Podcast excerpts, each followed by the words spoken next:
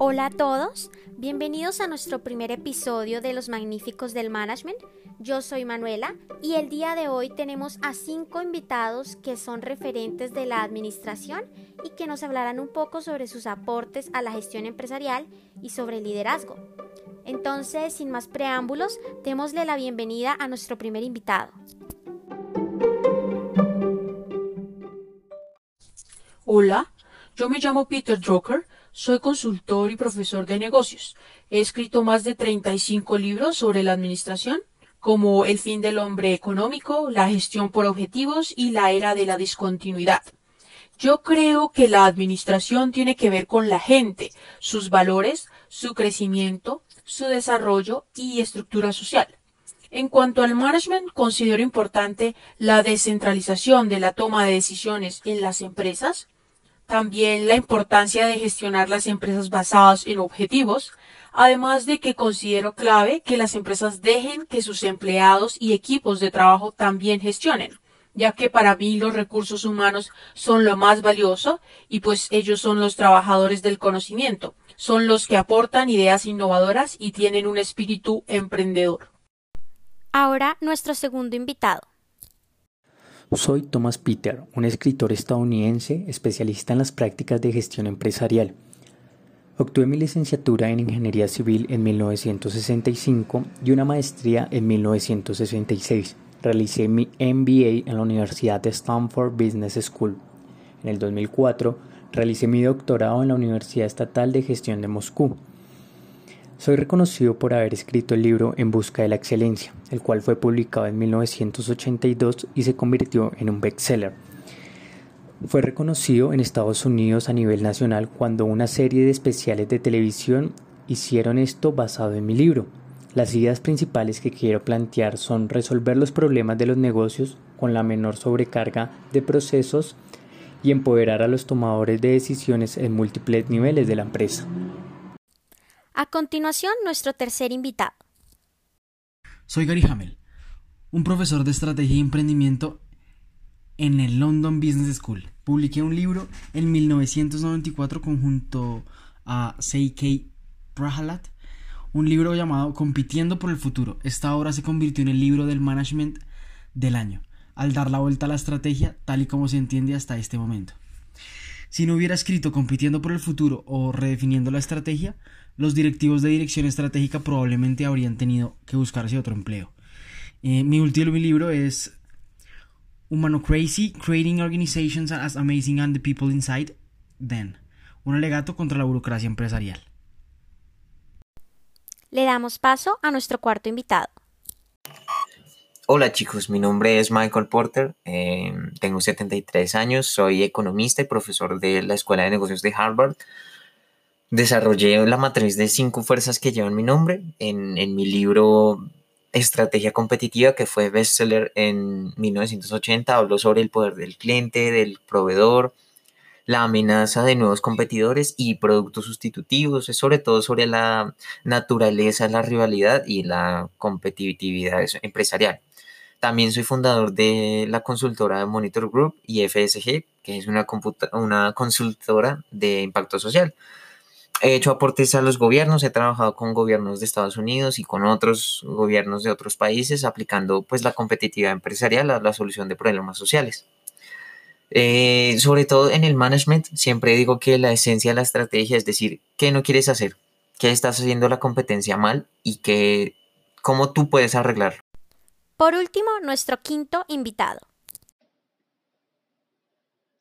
Soy Seth Godin.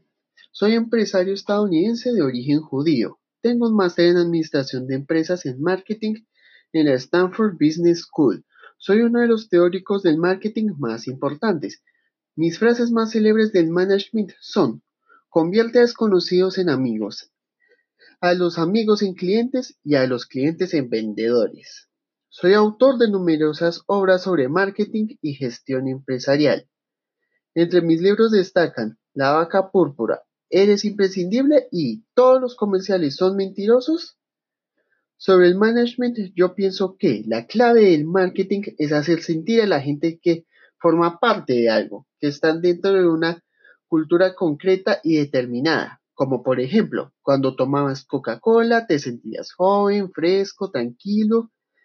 También opino que la marca de un producto es fundamental.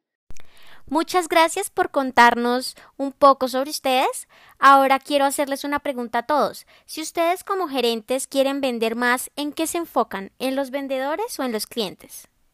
Si un gerente quiere vender más, debe enfocarse en sus empleados, es decir, en los vendedores, ya que si ellos están motivados y empoderados, se pueden alcanzar y superar los objetivos de ventas. Esto debido a que el cliente sabe más que nosotros. Entonces, si el cliente o comprador se siente atraído por un producto, es porque se están haciendo bien las cosas dentro de la empresa. En cuanto a la pregunta, para vender más hay que enfocarse en los vendedores o en los clientes. Creería que hay que tener en cuenta varios factores. Uno de ellos sería el de los clientes. Como lo menciono en mi libro, la empresa tiene que estar en función de las necesidades y los deseos de estas personas, que son los compradores. Esto le permitirá a la empresa desarrollar nuevos productos y nuevos servicios que irán en función a lo que necesita el consumidor. Pero por otro lado, como lo menciono en mi libro, las organizaciones tienen que tener en cuenta que deben trabajar siempre hacia la excelencia y tienen que preocuparse tanto en el factor interno de ellos como el externo.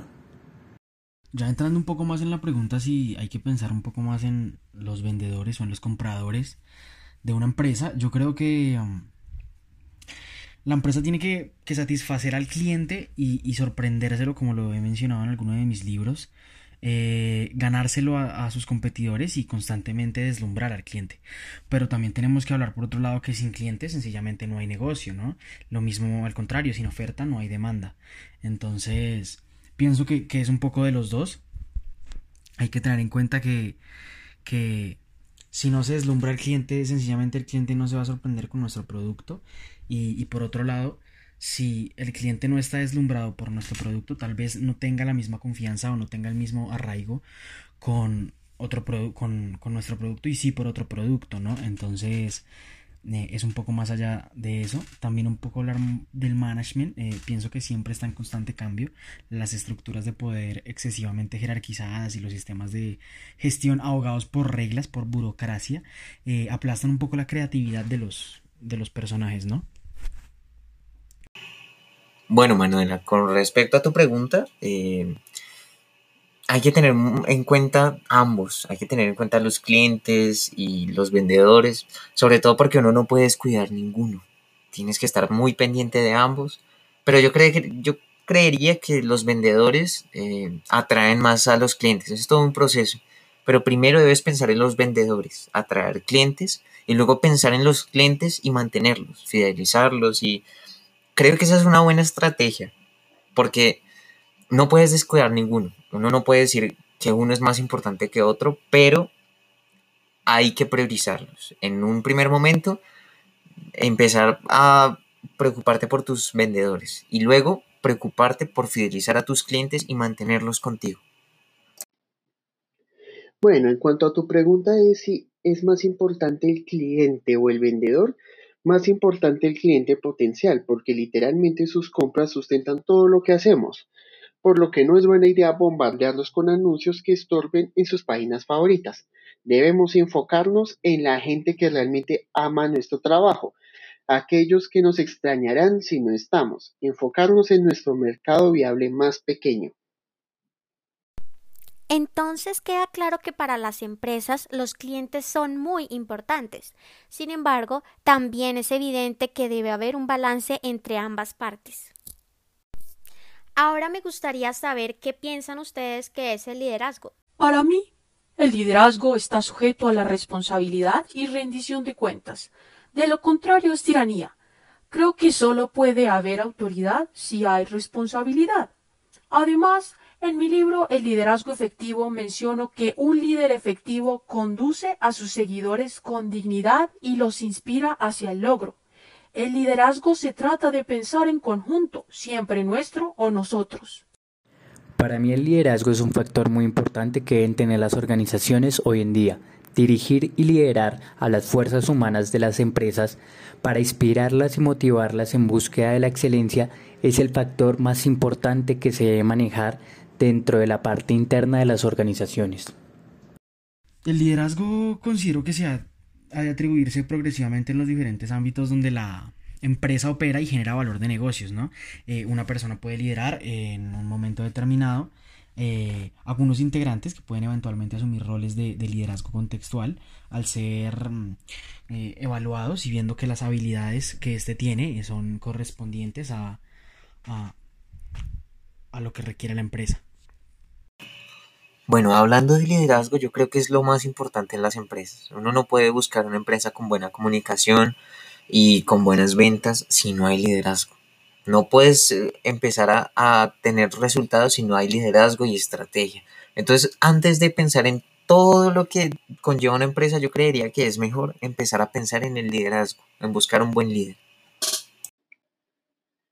El liderazgo empresarial se debe realizar como en las tribus, es decir, un grupo de personas conectadas unas a otras, a un líder y a una idea. Internet ha eliminado las barreras geográficas, temporales y económicas. Las redes sociales están ayudando a que las tribus crezcan y se reproduzcan. ¿Quién va a liderar todas estas tribus virtuales? La web puede hacer cosas asombrosas, pero no puede proveer de liderazgo a las masas que se forman día tras día. Entonces los líderes deben crearse para guiar a estas tribus, si no quieren terminar siendo un seguidor más. En conclusión, el concepto de liderazgo varía dependiendo de la persona. Sin embargo, es claro que las empresas necesitan líderes y son estos mismos quienes las crean. Muchas gracias a nuestros invitados por su participación el día de hoy y nos vemos en un próximo episodio.